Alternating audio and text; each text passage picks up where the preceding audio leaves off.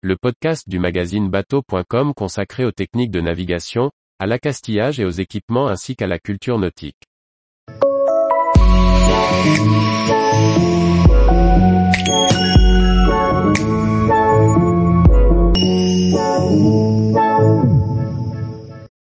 Comment réaliser une barre franche en lamellé collé? Par Olivier Chauvin.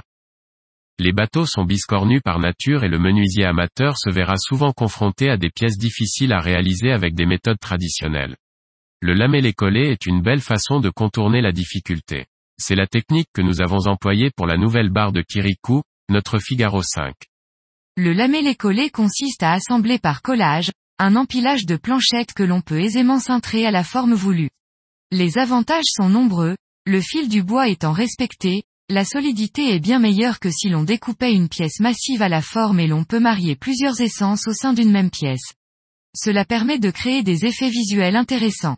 Les formes réalisables sont nombreuses. Il s'agit d'une technique accessible et dont les résultats sont spectaculaires. L'ancienne barre de Kirikou était trop basse.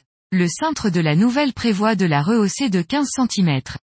Nous commençons par tracer le profil de la pièce en taille réelle sur le marbre, un plan de travail plat et suffisamment rigide. Un simple panneau peut faire l'affaire s'il est fixé solidement sur un établi.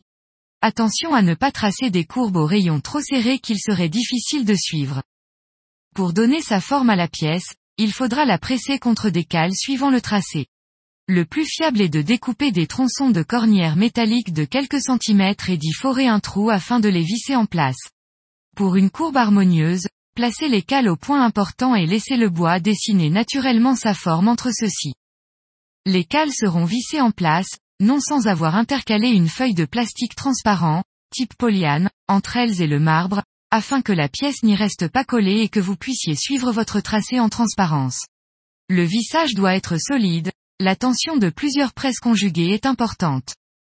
On peut ensuite préparer les lamelles de bois. Il est difficile de trouver du bois tranché, fendu selon les fibres du bois, et on se contentera de bois scié mais en prenant garde à respecter au mieux le fil du bois. L'épaisseur des lamelles sera à adapter en fonction du cintre que l'on souhaite leur faire prendre. Plus elles sont fines et plus le rayon qu'elles peuvent suivre sera court. Prévoyez 5 à 10 mm de plus en largeur pour pouvoir raboter votre pièce après collage. Il est très important de procéder à un essai à blanc, c'est-à-dire sans colle. Croyez-nous, ceux qui sautent cette étape ne commettent pas cette erreur une seconde fois. Cela permet de s'assurer que tout se met en place sans craquement sinistre, que les cales sont suffisamment nombreuses, bien disposées et que les presses jouent bien leur rôle. Si le bois rechigne à suivre le cintre, il faudra le mouiller ou mieux l'étuver. Une bouilloire électrique permet d'ébouillanter les planchettes que l'on serre sur la forme tant qu'elles sont chaudes. Cela permet de leur faire suivre des courbes étonnamment serrées. Après séchage sous presse, le bois suivra à nouveau cet arrondi sans casser. Il est vivement recommandé de porter des vêtements de travail et des gants à usage unique. Chaque lamelle est encollée avant d'être empilée sur la suivante. La colle PU, polyuréthane, est idéale. Elle comble bien les interstices et elle polymérise à l'humidité, ce qui évite d'avoir trop à attendre après étuvage. Attention, une fois encollées, les planchettes ont tendance à glisser entre elles, ce qui les rend assez peu coopératives. On commence le serrage à une extrémité afin que les planchettes aient le moins possible tendance à se décaler entre elles. On progresse d'une cale à l'autre en s'assurant régulièrement que le champ des planchettes est bien en contact avec le marbre, en les martelant avant de parfaire le pressage. On s'assure que la colle reflue bien en tout point. Après séchage et démoulage, la pièce ressemble à un amas de colle et de petits bois. Ne nous laissons pas perturber, une pépite est cachée dans cette gangue. Un coup de rabot ou de dégauchisseuse aura raison de ces bavures et révélera la courbe qui servira à notre réalisation.